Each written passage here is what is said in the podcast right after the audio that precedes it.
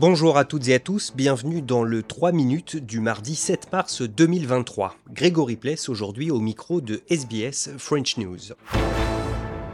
On commence avec la Banque centrale australienne qui, pour la dixième fois consécutive, vient d'augmenter son taux directeur d'un quart de point à 3,6%. Si cette nouvelle hausse risque d'avoir un lourd impact sur les emprunteurs, le trésorier Jim Chalmers a rappelé que cette décision n'avait rien d'une surprise. The Reserve Bank takes its decisions independently, and that independence is an important feature of our system.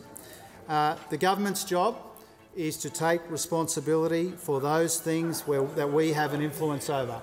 Australians understand that a lot of this inflation is coming at us from around the world, and so we take responsibility for working through this inflation issue in a responsible and a methodical way. Pour le Premier ministre Anthony Albanese, le gaz naturel fait partie de la solution pour accomplir la transition énergétique. C'est ainsi qu'il a répondu aux Verts qui lui demandaient d'interdire tout nouveau projet lié au charbon ou au gaz en échange de leur soutien au Sénat pour adopter le mécanisme de sauvegarde considéré comme la pièce maîtresse du gouvernement travailliste pour arriver à la neutralité carbone en 2050. S'exprimant devant des chefs d'entreprise à Sydney, le Premier ministre a indiqué que le gaz naturel était pour lui une énergie de transition en attendant la montée en puissance des énergies renouvelables. They want to move towards hydrogen.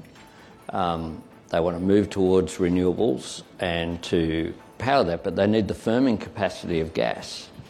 And that is the case for so many um, companies as they, they move towards uh, net zero, where, where they want to be. Par ailleurs, Anthony Albanese partira demain pour l'Inde pour une visite de trois jours durant laquelle il espère nouer de nouveaux liens commerciaux avec Delhi et accroître notamment les ventes de charbon. En France, sixième journée de mobilisation contre la réforme des retraites. On attend aujourd'hui au moins un million de manifestants à travers tout le pays et un taux de grévistes très élevé, en particulier dans le secteur de l'éducation, des transports ou encore de l'énergie. Bref, un blocage quasi total, la seule option restant à l'intersyndicale d'après celle-ci, puisque, à l'image de Patricia Drevon de Force ouvrière, elle estime n'avoir pas été entendue par le gouvernement. On a fait les concertations, on a emmené euh, plein de solutions de financement, d'emploi des seniors, d'emploi des jeunes, d'amélioration de la situation des femmes qui permettrait, si on, met, euh, les met au même salaire que les hommes, de régler le déficit.